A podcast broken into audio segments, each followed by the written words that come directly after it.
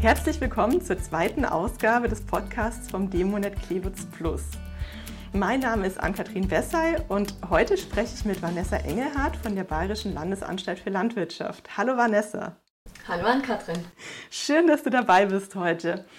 Vanessa, ich habe jetzt zum Einstieg gar nicht viel gesagt zur Frage, was ist denn dieses Demonet Klelutz Plus, um das es hier in den Podcasts die ganze Zeit geht, weil du bist die Expertin dafür. Du koordinierst das Projekt nämlich. Und genau, deshalb habe ich mir gedacht, wir sprechen heute mal so ein bisschen über das Projekt an sich, was das ist, für wen es ist und ähm, warum das so spannend ist. Ja, und dann zum Einstieg würde ich erstmal von dir wissen wollen, was ist denn dieses Demonet Klelutz Plus? Worum geht es denn da? Also ganz kurz gesagt, das Demonet Klelutz Plus ist ein bundesweites Demonstrationsnetzwerk im Rahmen der Eiweißpflanzenstrategie. Wir haben neun institutionelle Partner und über 70 konventionell und ökologisch wirtschaftende Demonstrationsbetriebe. Seit 2019 und noch bis 2024 arbeiten wir gemeinsam im Projekt daran, die Potenziale kleinkörniger Leguminosen wie Klee und Luzerne aufzuzeigen. An erster Stelle steht dabei die Ausdehnung von Anbau und Nutzung dieser heimischen Eiweißträger – Ganz, ganz wichtig ist uns aber auch der Wissenstransfer in Praxis, Beratung und die Schulen. Das klingt spannend. Und das heißt, das Ganze hier ist ja auch ein Teil von diesem Wissenstransfer, dass einfach die Info an die Menschen kommt. Genau. Aber warum jetzt vom Thema her gerade kleinkörnige Leguminosen? Also was, was ist so der Grund, warum gerade dieses Wissen noch mehr in die Praxis muss? Also was man definitiv schon mal sagen kann, Luzerne und Klee sind wahre Alleskönner. In der Fütterung zum Beispiel werden sie als Eiweißquelle oder Strukturzugabe genutzt. Durch den eigenen Anbau kann man so den Kauf von eiweißhaltigem Kraftfutter reduzieren und damit kann sich der Landwirt dann auch wieder Kosten sparen. Außerdem ist das Ziel, durch heimisch angebautes Eiweiß Sojaimporte reduzieren zu können. Und so kann auch die Landwirtschaft ein Stück nachhaltiger gestaltet werden. Das Besondere an Leguminosen ist nämlich, dass sie durch die Symbiose mit Knöllchenbakterien selbst sich mit Stickstoff versorgen können und so zur Stickstofffixierung aus der Luft beitragen. Der überschüssig gebundene Stickstoff steht auch dann der nachfolgenden Kultur als Pflanzennährstoff zur Verfügung, was wiederum den Vorteil der Kosteneinsparung hat. Und diesmal geht es dann aber um die Einsparung von mineralischen Stickstoffdüngemitteln. Was dann Leguminosen zum Beispiel auch können, ist eine deutliche Strukturverbesserung vom Boden. Und weitere Vorteile sind dann zum Beispiel noch ein hoher Vorfruchtwert und der Aufbau von Humus. Also alles in allem kann man sagen, dass Leguminosen eine sehr positive Wirkung auf die Umwelt haben. Jetzt habe ich viel schon mal zum Bereich Fütterung und Boden und Umwelt gesagt. Für unsere viehlosen Betriebsleiter unter den Zuhörern muss man natürlich auch noch weitere Nutzungsoptionen von Klee und Luzerne hervorheben. Was gibt es denn da noch? Zum Beispiel kann man Klee und Luzerne als Substrat in Biogasanlagen nutzen. Das heißt, der Gärrest kann dann wieder als Dünger ausgebracht werden. Die Abwärme kann zum Beispiel zur Trocknung von Getreide und Heu oder auch für die Beheizung von Gewächshäusern und Wohngebäuden genutzt werden. Was es auch noch gibt, ist zum Beispiel das Cut-and-Carry-Verfahren. Das heißt, dass der Grünaufwuchs auf einer Spenderfläche abgemäht wird, gehäckselt und dann abtransportiert und anschließend auf einer Empfängerfläche wieder ausgebracht wird. Ein ganz spannendes Thema ist auch eine zukunftsträchtige Nutzungsoption aus Dänemark. Dort wird aktuell in einer Pilotanlage Protein aus Futterleguminosen gewonnen, sozusagen grünes Eiweiß. Das bietet eine Nutzungsoption auch wieder für viehlose oder viehschwache Betriebe. Das Ziel des Ganzen ist, vor allem Schweine und Geflügel mit hochqualitativem Eiweiß zu versorgen. Hintergrund ist, dass regionale Futtermittel für Monogastria mit der passenden Aminosäurezusammensetzung, also mit ausreichend Gehalt an Methionin und Lysin, oft fehlen. Wir sind gespannt im Projekt, wie sich das Thema weiterentwickelt. Das ist ja wahnsinnig spannend. Also das heißt, im Projekt geht es jetzt nicht nur um Milchviehbetriebe, die halt kleinkörnige Leguminosen zur eigenen Nutzung anbauen, sondern ihr informiert einfach ganz rundum um dieses Thema und zeigt auf, wie auch viehlose Betriebe das anbauen können und dass die eben auch Optionen haben, das Ganze dann zu nutzen am Ende. Super spannend. Genau so kann man sagen. Also das heißt, vielfältige Nutzungsoptionen ähm, zeigt ihr im Projekt. Für wen macht ihr das Ganze denn? Für wen ist das Projekt? Also unsere Demonstrationsbetriebe sind Landwirte, die aktuell schon kleinkörnige Leguminosen anbauen und damit auch gute Erfahrungen gemacht haben. Unsere Demobetriebe sind sozusagen Best-Practice-Beispiele. Wir wollen damit erreichen, dass andere Betriebe, die Interessen haben, dass Schulklassen, dass die Öffentlichkeit ganz generell sich sozusagen über kleinkörnige Leguminosen informieren kann und dass man die Wertschöpfungsketten im Zusammenhang mit kleinkörnigen Leguminosen in der Praxis darstellen kann. Bei unseren Best-Practice-Beispielen werden verschiedenste Produktionsverfahren, Anbau- und Verwertungsmöglichkeiten von Klee und Luzerne gezeigt.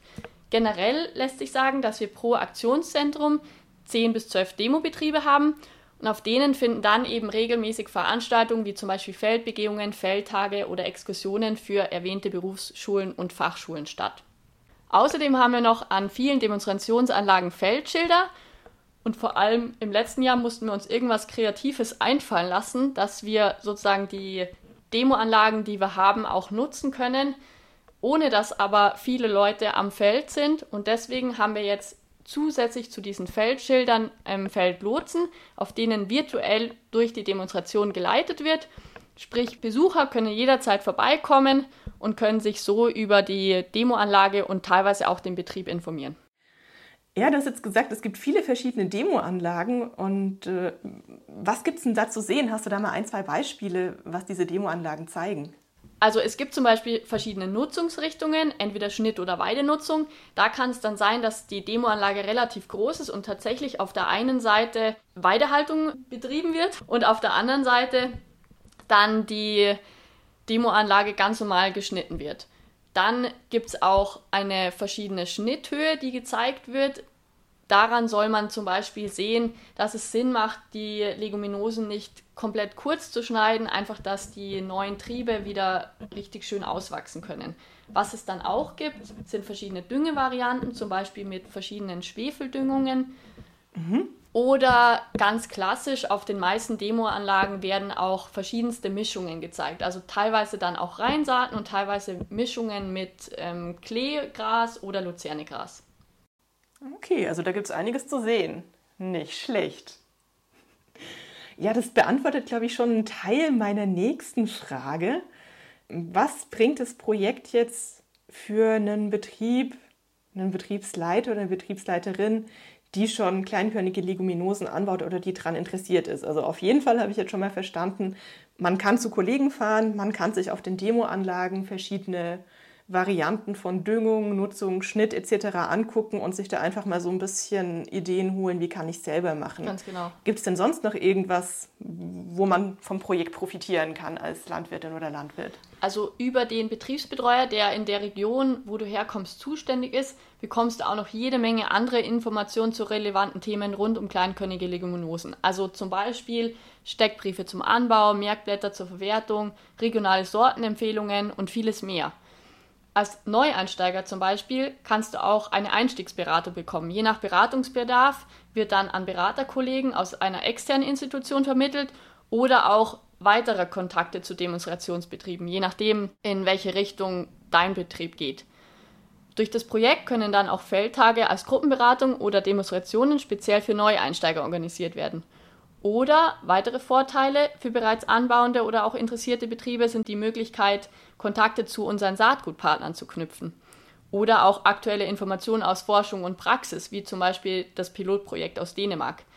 Das alles kannst du dann bei unserem Newsletter erhalten. Und auch unsere Website bietet ständig neue Inhalte zu und Luzerne. Zum Beispiel auch Termine für Veranstaltungen jeglicher Art werden auf der Website angekündigt. Das heißt, das sind dann alle Termine irgendwie Feldtage, Betriebsbesichtigungen, was auch immer drin. Wenn ich da irgendwas machen möchte, gehe ich einfach auf die Website und dann finde ich einen Termin in meiner Region. Ganz genau. Und damit man nicht das ganze Internet immer durchforsten muss, haben wir zum Teil auch externe Veranstaltungen, wie zum Beispiel von, von dem Projekt Nutrinet, die auch irgendwie mit Leguminosen zusammenhängen und die kündigen wir dann auch auf unserer Website an. Ah, super praktisch, sehr gut. Sagst du uns doch den Link? Der Link ist demonet-klelutzplus.de. Perfekt, okay. Das heißt, für Infos, Termine und alles rund um das Thema einfach da reinklicken. Das klingt gut, klasse. Ganz genau. Was ich jetzt noch nicht erwähnt habe, was du, wenn wir schon bei unserer Website sind, was du dort auch noch findest, ist zum Beispiel unser relativ neuer YouTube-Kanal Klelutz Video. Dort findest du auch immer wieder neue Kurzfilme rund um Anbau, Nutzung und Umweltleistung von Klee und Luzerne. Okay. Eben wie gesagt, einerseits kommst du über die Website zu dem Kanal, andererseits findest du ihn natürlich auf YouTube selbst. Wenn du Interesse hast, einem Landwirt mal eine Saison von zu Hause aus über die Schulter zu schauen, kann ich dir auch unseren Feldblog ans Herz legen. Dort berichtet unser Landwirt Christian Hebig aus Unterfranken über die Arbeit mit kleinen Königen Leguminosen und er gibt Einblicke aus seinem Alltag auf dem Hof. Ah, super. Boah, das ist irgendwie ganz schön viel und vielfältig, was da so passiert. Klingt echt spannend. Ich glaube, vom Projekt habe ich jetzt ein relativ gutes Bild bekommen. Danke dir dafür. Was mich jetzt noch ganz persönlich interessieren würde, ist, ähm, ja, du, du bist ja Teil eines großen Teams im Projekt.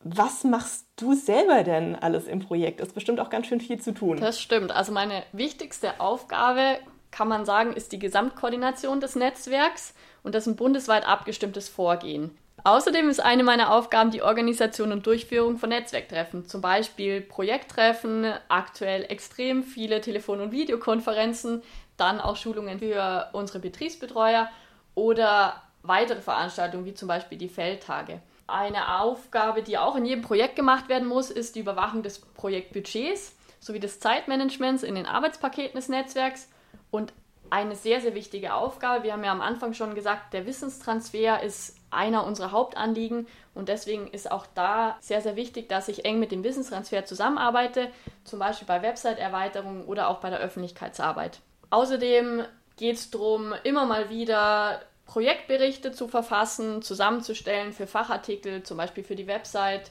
oder auch für Tagungsbände und hoffentlich bald auch wieder das Projekt dann auf Messeauftritten vorzustellen. Oh ja, wir drücken die Daumen, dass das vor Ort bald wieder funktioniert. Wow, Vanessa, ganz schön viel zu tun im Projekt. Danke dir für deine Zeit. Ähm, wahrscheinlich hast du jetzt schon den nächsten wichtigen Termin oder das nächste wichtige To-Do fürs Projekt anstehen. Von dem her vielen Dank, dass du dir die Zeit genommen hast, über das Projekt zu berichten. Und äh, ja, ich kann echt allen auch jetzt nur empfehlen, die zuhören, auf der Website mal reinzuschauen, weil es da jede Menge spannende Infos gibt rund um das Thema Klee, Luzerne und sonstige kleinkörnige Leguminosen. Vanessa, dir noch einen schönen Tag und vielen Dank. Ja, vielen Dank. Sehr, sehr gerne.